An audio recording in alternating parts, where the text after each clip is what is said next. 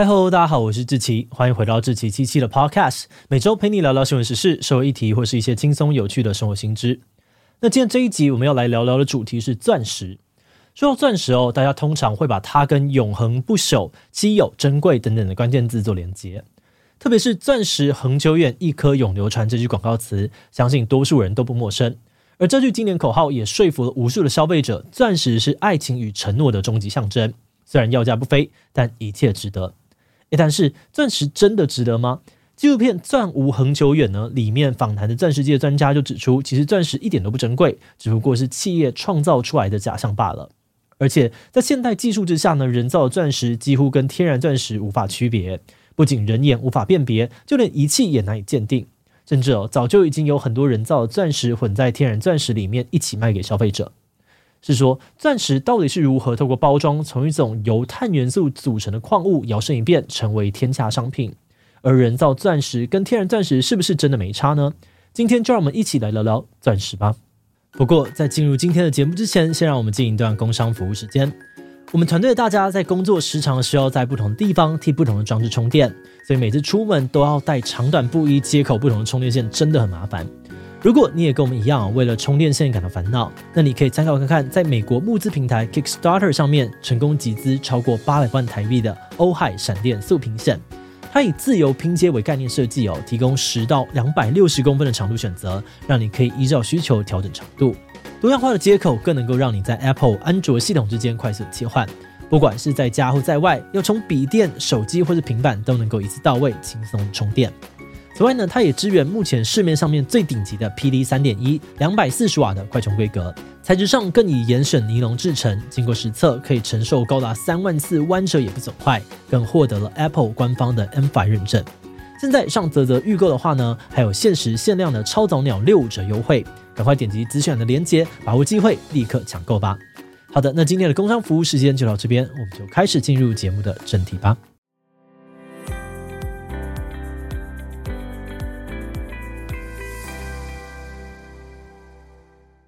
说到钻石为什么会变成现在珠宝界最重要的矿石，我们就不得不提到戴比尔斯。戴比尔斯是一间创立于一八八八年的公司，业务内容从钻石的开采、贸易到行销都一手包办。刚才提到的那句广告词“钻石恒久远，一颗永流传”，就是出自他们家。那么他们是怎么样把钻石捧上神坛的呢？戴比尔斯的前董事长欧内斯特·欧本海默就说过：“提升价值的唯一方法就是让他们变得稀缺。”纪录片也指出，由于这间公司长期垄断钻石市场，甚至一度掌控全球高达九成的天然钻石贸易，所以他们会透过调配市场供给，控制钻石的市场价格，让它维持在昂贵的售价。但是，除了控制钻石的流通量之外呢，他们的行销策略更是赋予了钻石不朽地位的一大关键。在一九三零年代，他们推出了一种叫做“求婚钻戒”的商品，并且搭配洗脑的广告词，反复的强调，经过大自然千锤百炼所形成钻石是永恒爱情许诺终身的象征。这套行销获得了惊人成功，直到现在，结婚就要买钻戒的价值观早就已经超越了戴比尔斯这个品牌，成为了跨文化的全球现象。而在纪录片当中，钻石专家们除了指出企业透过行销手段来塑造钻石神话。还进一步的揭露，现在市面上面流通的很多钻石，其实根本不是什么自然产物。像是片中访谈到的宝石学家杜尚就指出，有些标榜天然的钻石，其实可能是人造的。他说，大概在二零一二年的时候，他就发现市场上面有混钻的状况，意思是厂商把人造钻石混在天然钻石当中一起贩售。此外，他更宣称市场上面有五 percent 的天然钻石，实际上呢都只是人造钻石。那虽然戴比尔斯跳出来否认，说他们没有找到任何混钻的证据，但片中访问到一名从事钻石生意多年的混钻人，也直言哦，人造钻石混入市场早就已经行之有年。根据纪录片的说法，人造钻石多半是在中国以工业用钻石的名义生产制造，接着贩售到印度抛光切割，并跟天然钻石一起贩售给世界各地的钻石经销商。而且合成钻石跟天然钻石虽然在早期有着明显的差异，但随着技术的进步，这种差异呢也在逐渐的消失。现在中国产出的合成钻石，一旦经过抛光，就连专业鉴定师，甚至呢是鉴定的机器，都无法辨识出差异。那因为差异缩小到难以分辨，所以现在的珠宝产业呢，到底有没有混钻的状况？这种状况又多么的严重，可能也非常难判断。有些业内人士甚至表示，反正都分不出来，管它是天然的还是人造的，只要卖出去就对了。好的，那话说回来，虽然从物理学啊、宝石学的观念来看，天然或是合成钻石确实都是钻石，但是还是有人坚持天然的钻石更好、更有价值。像是专门为天然钻石报价的拉帕波特集团，还有戴比尔斯家族人就提到，天然钻石拥有三大优势，是合成钻石无法媲美的：一是稀缺性，二是象征意义，三是它所创造出来的发展机会。首先，他们指出天然钻石非常的稀有跟珍贵，因为那是大自然产物，需要在特定的环境经过几十亿年的时间才会形成。有些钻石的历史甚至比天上的星星还要悠久，而这样子与生俱来的背景呢，是人类无法复制的。反观合成钻石是在实验室里面做出来的，制作时间很短，还能够量产，根本就没有价值。再来，他们也强调，正因为天然钻石得来不易，所以它也比合成钻石更有意义。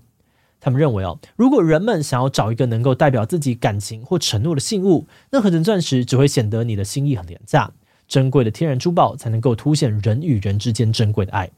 所以，如果收下钻石的人发现手上的礼物只是实验室培育出来的人工钻石，那可能呢就会觉得自己被欺骗，甚至开始怀疑自己的价值。而最后，他们还提到一个论点，那就是天然钻石产业可以为贫困地区带来发展的机会。戴比尔斯家族人说道：“虽然制造合成钻石人会宣称他们的产品是一种更道德、更环保的选择，而且不会在地上挖洞。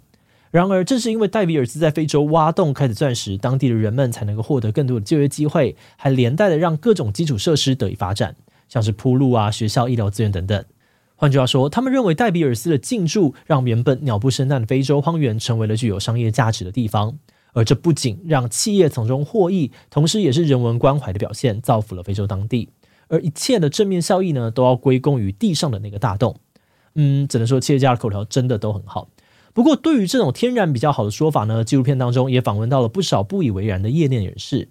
合成钻石业者约翰雅尼克就表示，说什么天然钻石非常稀有跟珍贵，根本是个谎言。他指出，哦天然钻石的产量并没有企业说的这么稀少。实际数量呢，甚至足以让世界上面的每一个人都至少拥有半克拉。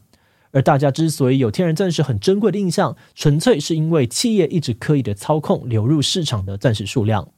同时，他也强调，如果你想要找克拉数高、净度完美无瑕、颜色完全透明的钻石，那么合成钻的品质呢，甚至比天然钻石还要优秀，价钱呢也比天然钻石便宜超多，十分之一的价格就能够买到。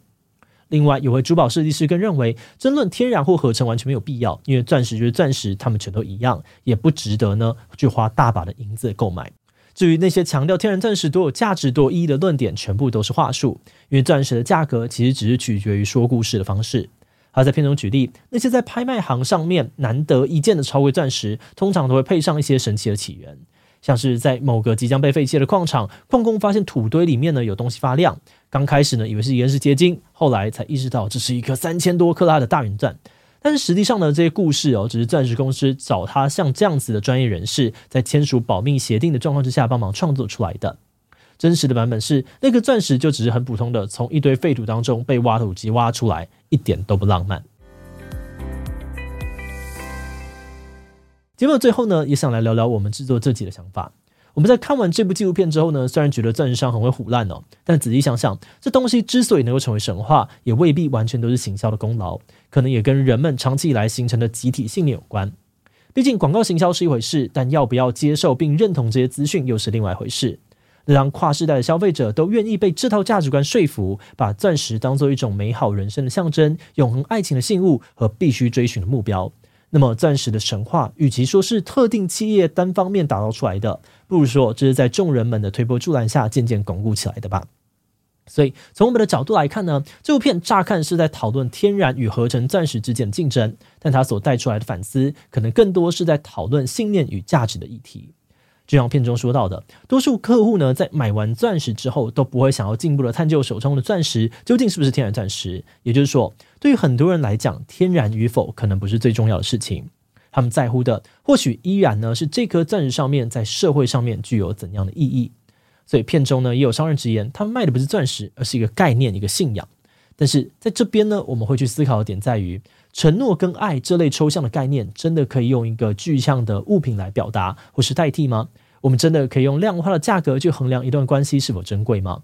那当然，关于这些问题，每个人可能都有不同的看法。有些人可能觉得感情不能够用物质去证明，但对于另外一些人来说，愿意付出一定的价格来表达心意，这个动作本身就是一种爱的证据。所以问题的答案还是留给大家自己去思考喽。